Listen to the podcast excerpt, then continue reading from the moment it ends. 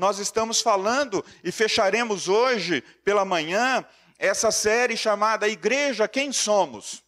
E aí, o pastor Kleber, a pastora Gisélia, eu, a gente refletiu um pouco, tentando buscar na Bíblia alguns significados é, do ser igreja hoje. E aí, além de buscar esses significados, a gente começou a pensar assim: qual que seriam as implicações então para nós? E aí, queridos, a gente percebeu, irmãos e irmãs, que a, a igreja, embora seja identificada como a reunião ou a assembleia do povo de Deus, que se reúne num prédio, que se reúne nas casas, ah, que se reúne no privado, como disse aqui o povo lá de Nairobi, que se reúne nas, nas igrejas subterrâneas na, na China, que se reúne debaixo de árvores em algumas regiões da África. Ela é muito mais do que essa reunião. Ela é essa reunião, mas ela é muito mais. Ela é o prédio, o edifício onde as pessoas se reúnem, mas ela é muito mais do que isso. A igreja, queridos, ela é um organismo vivo, e como organismo, e se a gente pegar a ideia do organismo, o organismo ele tem uma, um ciclo de vida. Ele nasce, ele cresce, ele se reproduz e ele morre. Vocês concordam? Mas e a igreja, pastor? A igreja, a igreja de Cristo, a igreja invisível, essa não morre. Ela não morre por quê?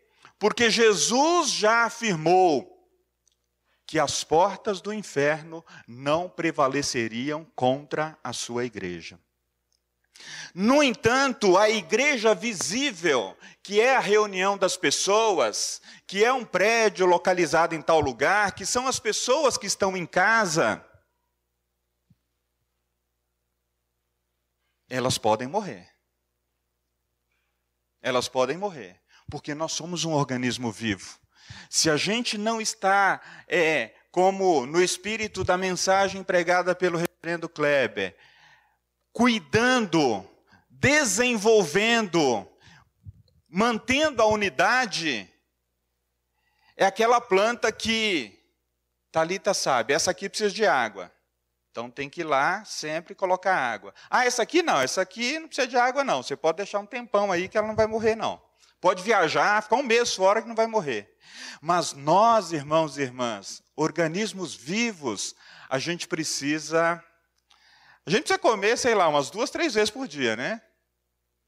Embora a gente saiba que a população brasileira não está conseguindo comer nem uma vez por dia direito. Mas assim, o corpo precisa disso, mais ou menos duas, três vezes por dia. Agora, no sentido espiritual, quanto você precisa se alimentar, né, diariamente? Aí a gente tem essa visão de que, como organismo vivo, a gente precisa de alguém que nos ajude na alimentação, na nossa relação com Deus, na nossa alimentação espiritual, no cuidado com o corpo, no cuidado com as emoções, no cuidado no geral. Você sabe que tem gente que esquece de comer? Ele começa a trabalhar ali e esquece de comer. Alguém tem que lembrar, você comeu hoje? Você tomou água hoje? Você tomou sua, o seu dois litros de água hoje? O rim pode parar de funcionar se a gente não tomar água suficiente. Do ponto de vista espiritual, essa igreja visível, né, essa igreja que somos nós, se ela não tem manutenção, se ela não tem cuidado, ela nasceu, ela está crescendo, mas ela pode parar e ela pode, inclusive, morrer. Mas ela pode reproduzir ela pode reproduzir. Eu queria chamar a atenção de vocês, irmãos, para dois textos nessa manhã. Eu vou voltar no primeiro texto lá que eu já falei sobre ele algumas semanas atrás, e depois um outro texto para a gente fazer algumas aplicações sobre essa série que fecha hoje. 1 Coríntios, capítulo. Primeira carta de Paulo aos Coríntios, no capítulo 1, no verso 2. E depois, Uh, Atos capítulo 4, verso 32.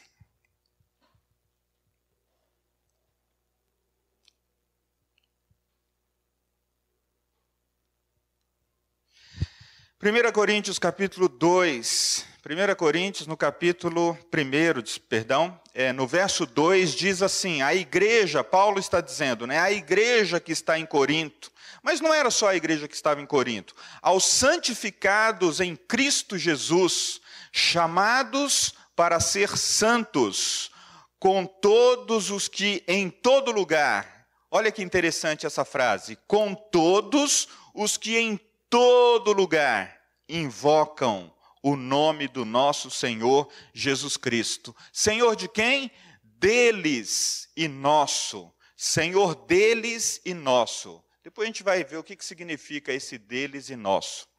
Ok. Atos capítulo 4, verso 32, a gente tem um retrato é, daqueles irmãos que vivenciaram uma comunidade, uma comunidade. Diz assim: da multidão dos que creram, era um coração e alma. Ninguém considerava exclusivamente sua uma das coisas que possuía. Tudo, porém, lhes era comum. Com grande poder, os apóstolos davam testemunho da ressurreição do Senhor Jesus Cristo, e em todos eles haviam abundante graça. Pois nenhum necessitado havia entre eles, porque os que possuíam terras ou casas, é, vendendo-as, traziam os valores correspondentes e depositavam aos pés dos apóstolos, então se distribuía a qualquer um à medida que alguém tinha necessidade. Palavras do Evangelho, palavras do Senhor. Queridos, então, só retomando um pouquinho aquela introdução que eu estava fazendo, se a igreja é esse organismo vivo que tem a possibilidade de nascer, crescer, reproduzir e morrer, uma pergunta para você e para mim. Como você tem crescido nesses tempos de pandemia? Você que está em casa, talvez impedido por alguma questão de comorbidade, ou por questões que eu não quero aqui entrar ou julgar, você tem as suas razões. E você é igreja na sua casa. Você é igreja. Como você tem crescido nesse tempo de pandemia? Como você tem alimentado a sua fé? Como você tem alimentado a sua vida espiritual? Você sente, vocês que estão presentes aqui, você sente que você está estagnado, estagnada? Você sente que você está no mesmo patamar é, de, da, na sua vida cristã de antes da pandemia? Ou, durante esse período da pandemia, quais foram as formas que você, se, você desenvolveu para se conectar melhor com Deus? Interessante essa pergunta, sabe por quê, irmãos? Uma pesquisa que a gente fez aqui na igreja, mais de 50% a 60% dos membros responderam que uma das maneiras que os membros da IPI de Vila Sônia mais utiliza para se conectar com Deus é o culto presencial. Bom, se o culto, se você foi privado do culto presencial, Deus está te dizendo, olha, você tem que ter outras formas. Você precisa buscar outras maneiras. Você precisa olhar para a sua própria vida e se perguntar: como que eu me alimento espiritualmente? Como você se alimenta espiritualmente? Você se alimenta da palavra? Você se alimenta por meio de cânticos? Você se alimenta ouvindo outras pregações? Você fala com Deus diariamente? Como que isso acontece? Isso vai ajudar você a perceber se você está crescendo ou se você está estagnada ou estagnado. E na pesquisa também muitos responderam assim: olha, a minha vida espiritual está estagnada, está parada. Queridos, nessa igreja visível e invisível, a gente também precisa pensar como é ser igreja em casa. Se você, por razões das mais diferentes, há mais de um ano nem, não, não, não esteve ou não está presente num culto, não pôde estar presente em algum lugar onde se cultuava presencialmente, a minha pergunta é: como tem sido para você ser igreja em casa?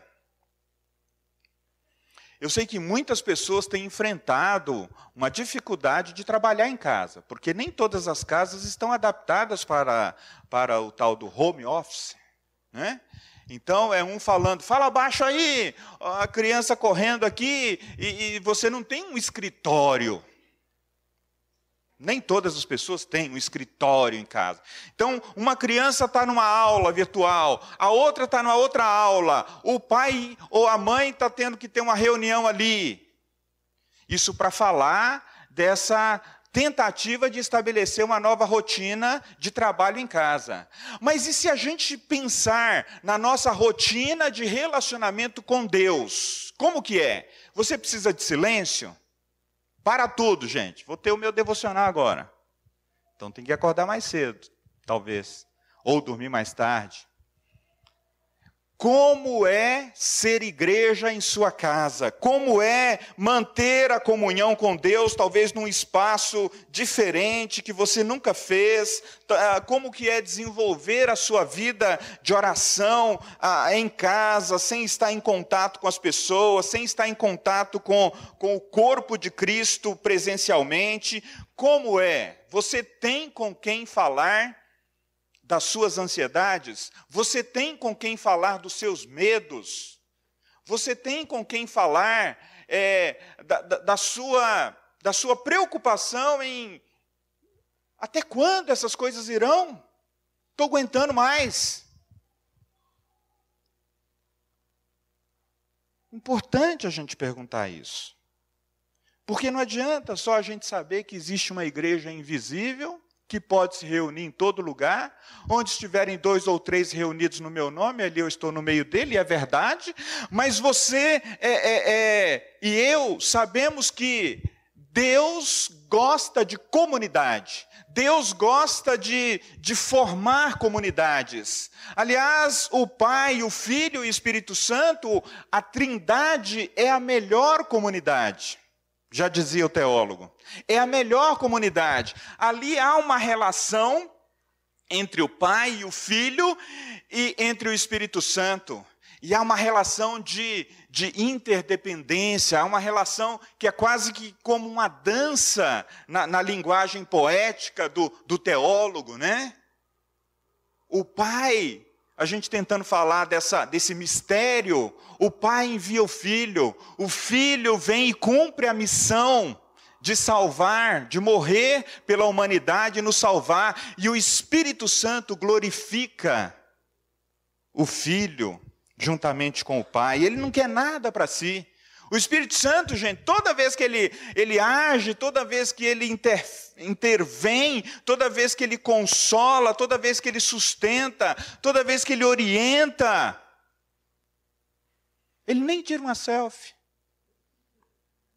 Ele fala: é tudo para o pai, é tudo para o filho. Gente, se eu não aparecer, é melhor. Eu vim aqui para glorificar o pai e o filho. Pois bem, a igreja, queridos, também é composta por aqueles que foram chamados e santificados. E aí a Gisélia introduziu a seguinte questão: gente, nós temos essa consciência de que nós somos chamados. E os chamados, eles não foram chamados por méritos próprios. Você olha para você, você olha para mim, né? nós olhamos para nós mesmos diante do espelho e fala: Senhor, eu não tinha mérito algum para o Senhor me chamar.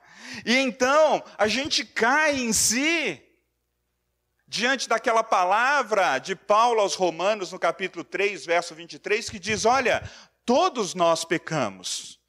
Todos vocês pecaram, todos nós pecamos, e nós estamos distantes da glória de Deus, nós estamos separados da glória de Deus. E a pergunta é: você já respondeu ao chamado do Senhor? Você que está em casa, ou você que vai nos ouvir um outro dia, você já respondeu o chamado do Evangelho para você ser parte daqueles que o Senhor diz: olha, esses são os meus chamados, esses são os meus santificados, aqueles que eu separei. E é interessante, queridos, nós não somos chamados e nem santificados por causa dos nossos próprios méritos. Mas o texto lá de 1 Coríntios, no capítulo 1, no verso 2, diz que nós fomos chamados e santificados em Cristo em Cristo. Essa preposição em nos liga diretamente a Jesus e aquilo que ele fez. Você e eu não fizemos nada. Nós não temos condições de fazer absolutamente nada. A obra da salvação é obra da graça de Deus, desde de nos conceber antes da fundação do mundo, até o momento em que você nasce, torna pessoa, torna-se consciente e se percebe como alguém que não pode mudar a si mesmo. Você só pode entregar a sua vontade a Deus. Alguém já disse que a vontade não é forte nem fraca. Ela só pode ser rendida, ela só pode ser entregue a Deus. Imagina você, se você pega a, sua, a vontade de alguém que faz o mal, e, e, e aquela pessoa pega toda aquela vontade dela e coloca para fazer o bem. Nossa, que bem para a sociedade, né? Que bem para todo mundo. Mas em relação à própria salvação, isso não, não, não é possível. A gente pegar a nossa vontade e falar, não, agora eu não vou pecar mais. Não é possível. Somente o sacrifício da cruz, somente o poder que levantou a Jesus Cristo dos mortos, que pode vir e, e, e dar condição para a nossa vontade ser rendida a Jesus, ser entregue a Jesus. E então Jesus normalmente chega para nós perguntando, né? O que queres que eu te faça? Ele nem diz, ó, oh, você faz e pronto, acabou. Não, o que queres que eu te faça? O homem estava lá, na beira do caminho há não sei quantos anos. A pergunta de Jesus parece inoportuna. Como assim, Jesus? Que queres que eu te faça? Eu quero sair daqui correndo, saltitando. Não, eu quero saber o que você quer. Porque quando você responde à pergunta de Jesus, há implicações. Aquele homem não poderia mais viver como um pedinte. Aquele homem não poderia mais viver à beira do caminho. Aquele homem teria agora que tomar, é, ele teria que tomar a, a, responsabilidade sobre a sua própria vida e todos os dias encontrar Jesus, não apenas por causa do milagre, mas agora para crescer, para ter comunhão com Ele, para viver a sua vida, para construir família, para construir relacionamentos. Só para citar um exemplo. Queridos, então, nós somos esses que fomos chamados e santificados, separados, a palavra santificados quer dizer separados, não é uma santidade própria que nós mesmos tenhamos tido, né, mas é algo que, que, que Deus nos dá, porque Jesus Cristo é santo e aqueles que estão em Cristo, eles foram santificados. É como antigamente, quando se falava assim, né, na, na, na, minha infância, se falava assim: olha, olha com quem você anda, né? As pessoas vão falar que você está fazendo as mesmas coisas que ela. Você anda com gente boa, nossa, você parece ser uma pessoa legal. Você anda com pessoas de situações duvidosas, ah, surge aquela situação. Ok, recentemente a gente passou a ressignificar isso e dizer: não, olha, a gente não pode julgar as pessoas, a gente não pode falar das pessoas dessa maneira. Ok, a gente não pode falar dessas pessoas, mas há um indício muito forte de que quando a gente anda com um bando de ciclista, você está querendo pedalar ou pelo menos está admirado com o fato deles pedalarem. Se você anda com um bando de gente que corre, ou você está querendo correr ou está querendo aplaudir. Né? Ainda não tomou coragem, como eu. Mas é, o, o ditado é correto.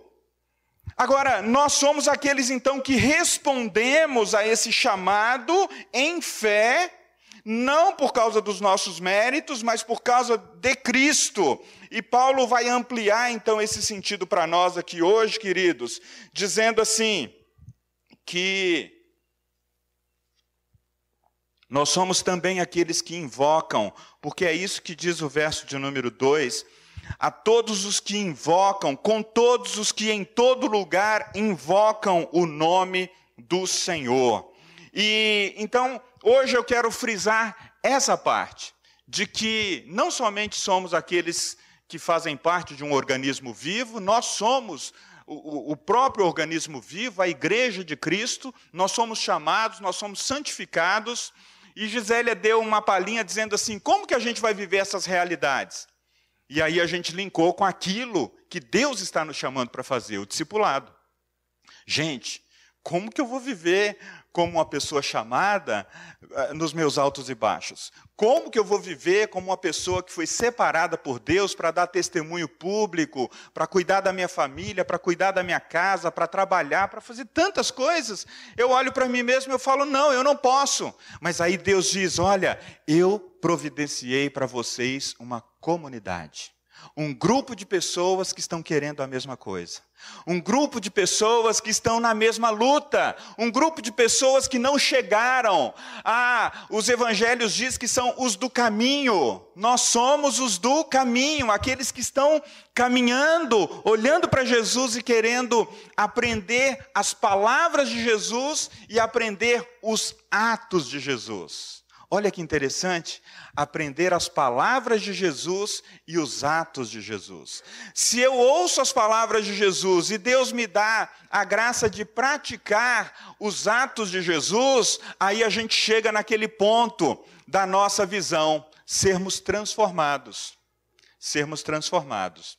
Então, há um ensino que pode ser transformador. Há um relacionamento com Deus e com os irmãos que pode ser transformador. Algumas pessoas se queixam de que muitas vezes nós pregamos um evangelho apenas para a mente. Os protestantes fazem essa autocrítica, de que nós somos muito assim de, de, de, de né, de, criar aquela argumentação em torno do texto bíblico e, e mostrar os termos, o contexto e tudo mais, e na hora da aplicação a gente diz assim: que o Espírito Santo fala em cada coração. Aí você vai para casa, como é que eu vou colocar isso em prática na minha vida, né? Gente, quando as pessoas me perguntam, e as pessoas não, uma pessoa, tem uma ou duas pessoas que têm essa, essa liberdade comigo de me perguntar assim: Daniel, essa semana você deu atenção apropriada para sua esposa? Como é que está o seu dia do descanso? Aí eu sei que ele pegou, ele pegou na veia, né? Ele, tum, pegou na veia. E aí eu tenho que confessar. Não é que eu tenho que confessar, eu dei essa liberdade, né? A gente tem essa relação. Eu tenho que dizer, é, essa semana foi corrida, eu fui atender a família, eu fui atender não sei quem, eu fui. É, então a gente, a gente, a gente entende que o evangelho na prática é isso. Olha, não basta saber, é preciso fazer. Não basta ter o conhecimento, é preciso dizer: Senhor, eu não consigo viver isso. Senhor, eu não consigo simplesmente mudar a chave, me ajuda. E a coisa mais libertadora que eu ouvi na minha vida cristã foi caminhando com um pastor que hoje já está com o Senhor, o Almir Sales. Um belo dia, tomando um café numa padaria, eu falando para ele das minhas lutas, das minhas dificuldades, 10, 15 anos lutando com a mesma situação, e ele falou assim: Você já parou para pensar que talvez essa situação nunca vá mudar? Tomei um susto. Você já parou para pensar que talvez esse seja o seu espinho na carne? E você não vai poder parar e você não vai poder desistir, porque você já é de Cristo, você já foi chamado, você já foi separado, você é do Senhor, você é, você é dele. Você vive para Ele, você é dele, Ele morreu por você, você está nas mãos dele, e das mãos dele ninguém pode te arrancar, nem você pode pular. Ô louco, eu nem posso pular. Não, se você pular, um dia ele te pega de volta. Ele vai atrás de você, como um, um caçador implacável. Ele vai atrás de você e te pega novamente. Queridos,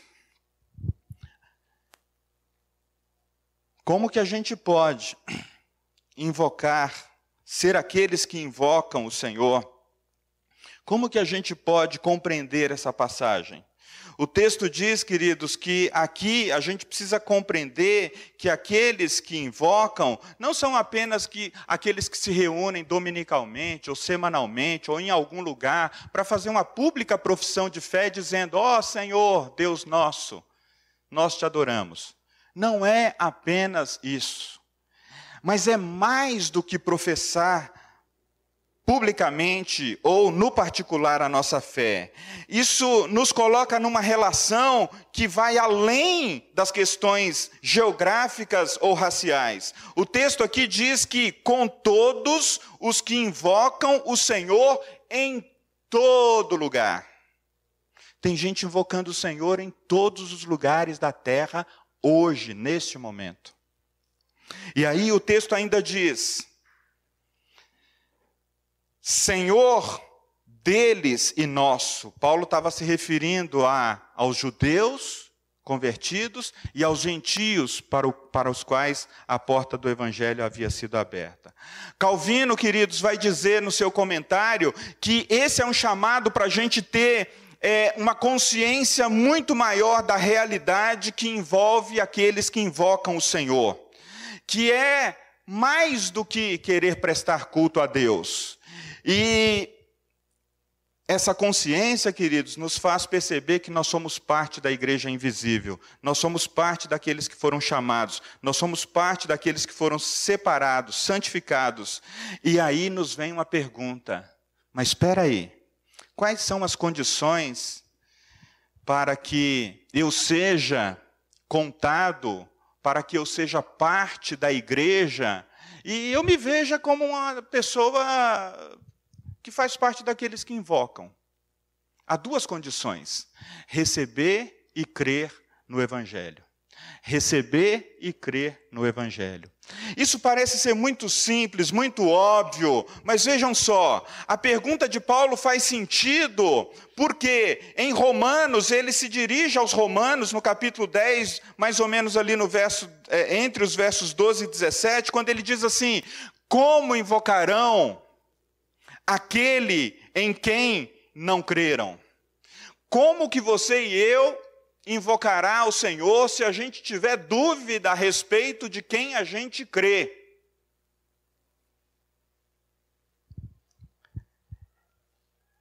Então, o Evangelho de João, no capítulo 1, capítulo 1 do Evangelho de João, ele começa discorrendo: olha, no princípio, né, no princípio era o Verbo, o Verbo era Deus e o Verbo estava com Deus. No princípio, ele criou todas as coisas, dando a entender que o Pai, o Filho e o Espírito Santo estavam presentes na criação. E ele imediatamente diz: Olha, ele, ele, ele se encarnou. Né? O Verbo se encarnou, o Verbo de vida se encarnou, ele viveu no meio de nós. E aí, no verso de número 11, ele vai dizer assim: Olha, ele veio para os seus, mas os seus não o receberam. Então percebam que, para a gente ser parte daqueles que invocam o nome do Senhor, a gente precisa receber a Jesus. A gente precisa receber pela fé. A gente precisa receber a, o, o, conteúdo do Evangelho. A gente precisa receber a palavra que diz: crede no Evangelho e arrependei-vos. A gente precisa receber.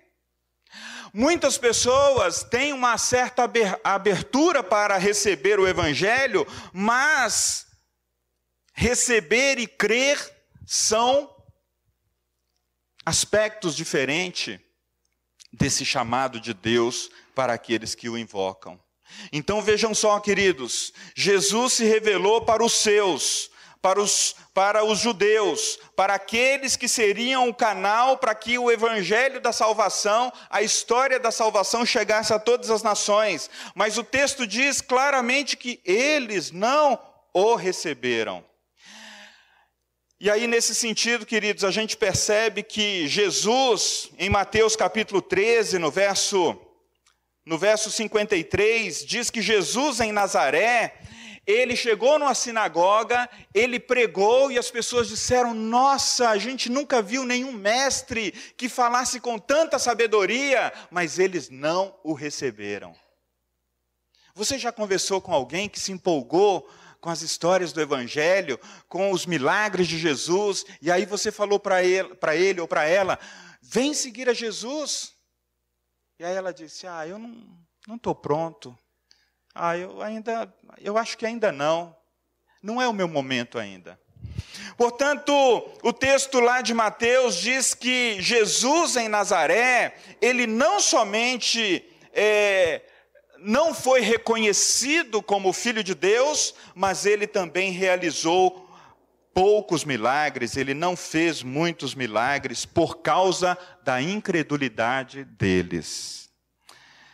E então no verso no verso 12 do capítulo 1 de João, vai dizer assim: Mas a todos quantos o receberam, deu-lhes o poder de serem feitos filhos de Deus. Mas a todos quantos o receberam, deu-lhes o poder de serem feitos filhos de Deus, a saber, os que creem no seu nome. Então a gente poderia dizer assim, queridos, o receber a Jesus, o receber o Evangelho, o receber o convite da graça, pode levar uma pessoa a crer. Mas não é possível crer sem receber. E aí, Paulo, ao escrever aos Colossenses, vai dizer assim: assim como vocês receberam a Cristo Senhor, Colossenses capítulo 2, verso 6. Assim como vocês receberam a Cristo Senhor, também andai nele. Ora, você receber uma pessoa bem é uma coisa, você continuar ou construir um relacionamento com essa pessoa é outra coisa. Haja visto o fato de que muitas pessoas recebem outra, por exemplo, em matrimônio. E aí, depois elas começam a andar junto e elas começam a ver tantas divergências que elas falam assim: Poxa vida, mas será que a gente realmente deveria continuar juntos?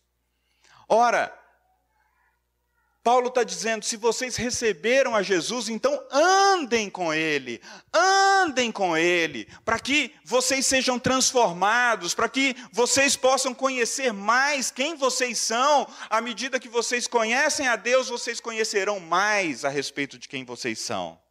E aí, queridos, nosso tempo já está indo embora. Como que a gente vai viver isso? Como que a gente vai experimentar essa realidade de, de, de, receber e crer em Jesus, de crer e receber o Evangelho que nos tira do lugar comum.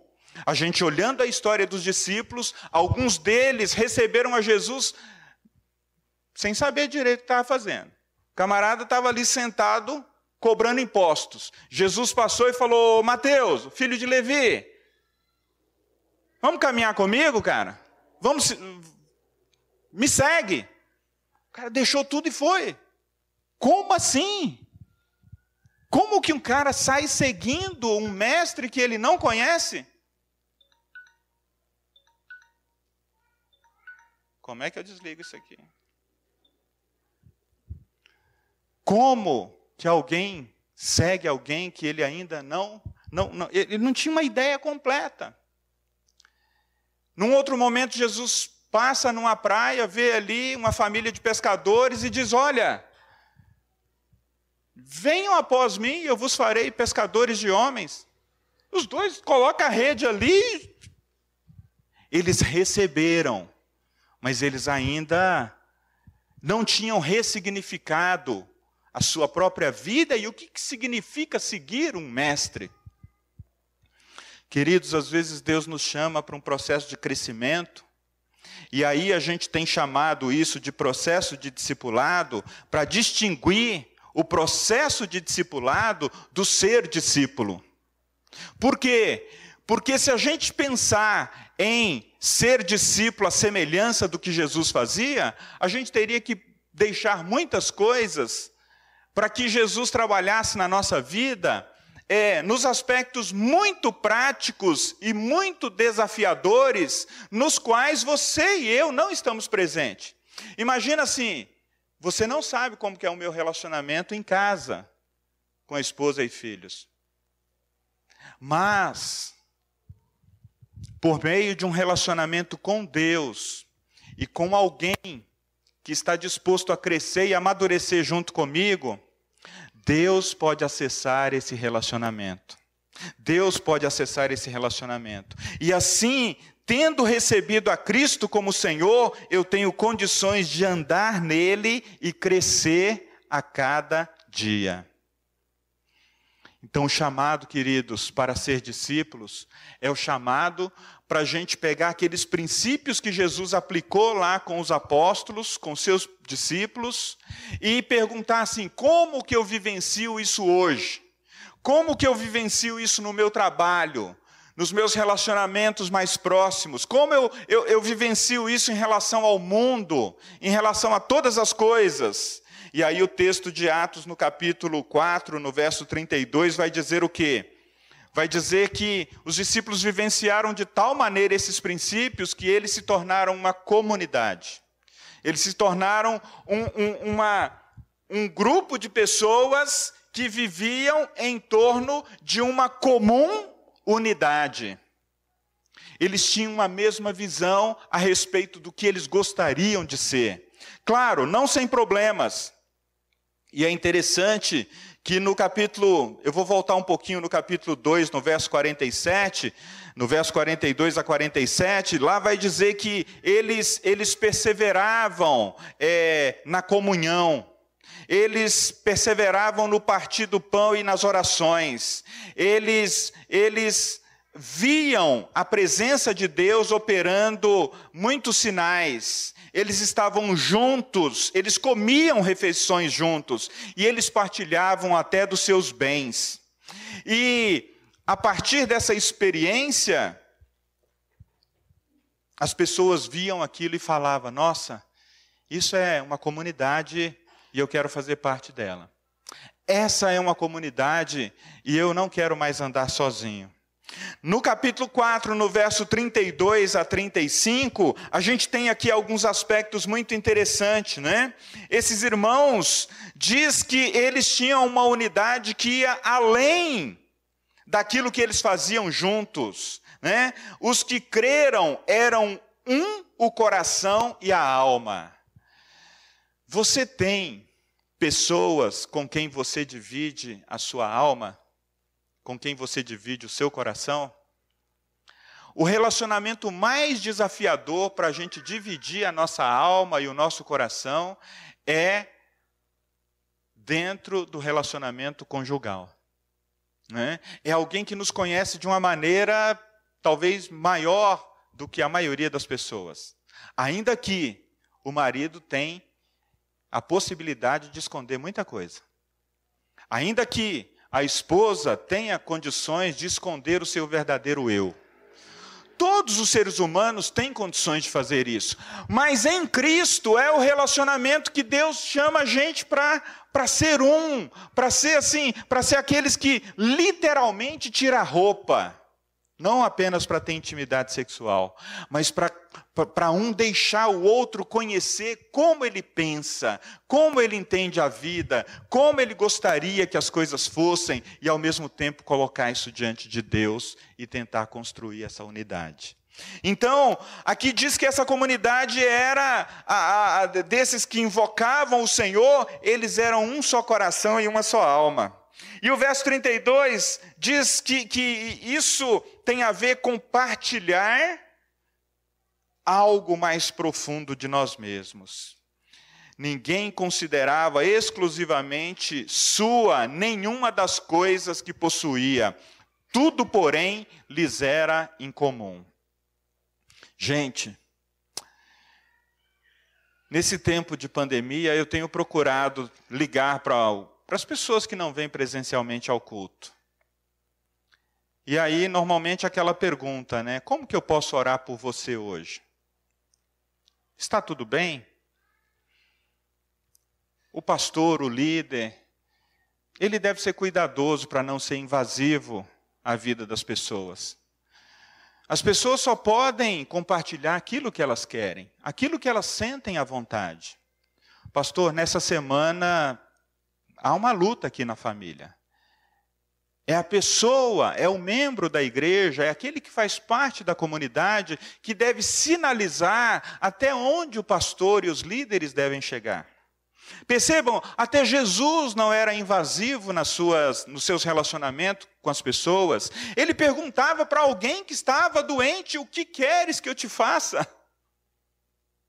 Então, se você está vivendo uma luta pessoal, se você está vivendo uma questão financeira, se você está vivendo uma questão emocional ou de saúde na sua família, você precisa ligar para um dos presbíteros. Ainda que você diga, ah, o pastor não me ligou. Ah, liga para um dos presbíteros, depois eu vou ligar na sequência. Mas a gente precisa ter essa abertura. A gente precisa ter essa abertura. Se a gente quer ser comunidade, se a gente quer ser cuidado, e, e, a gente precisa sinalizar quais são os limites. Olha, não, eu quero ser cuidado de longe, pastor. Tá bom, tá bom, Deus vai cuidar de você. Mas percebam, queridos, que a gente, a gente às vezes se priva da bênção de Deus. Às vezes a gente se priva de receber oração numa semana difícil. Às vezes a gente se coloca numa situação talvez na defensiva. Ah, não, eu não quero expor a minha casa. Tá bom, você tem esse direito.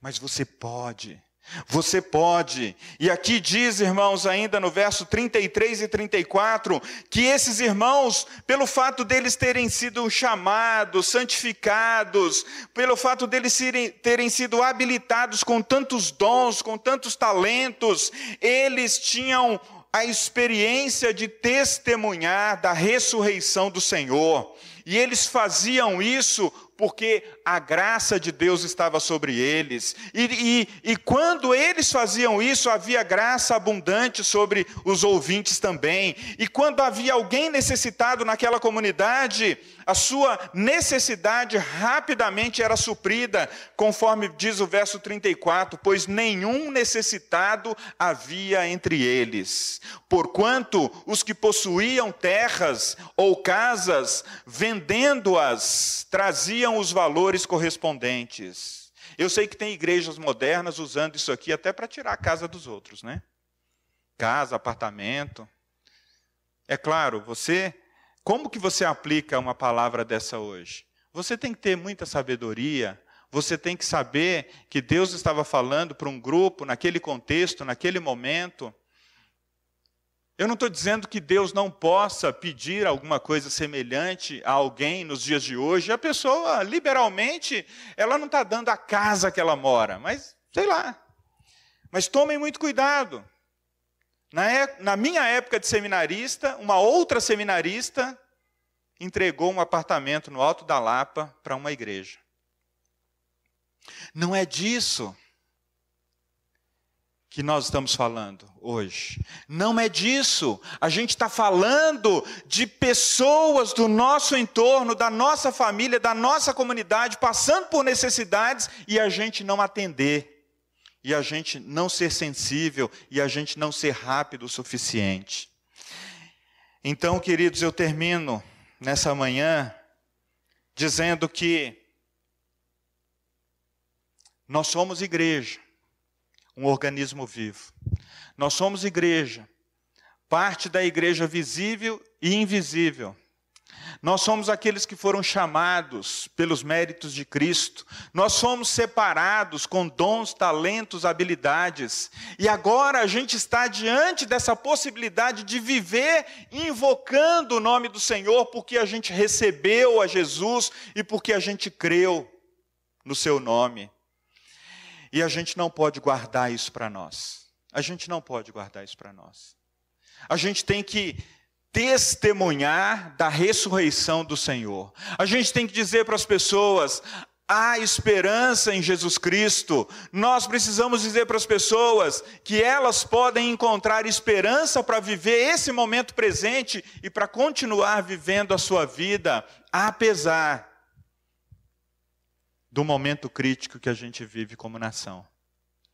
E é interessante que, nesse momento, Deus continua falando com as pessoas.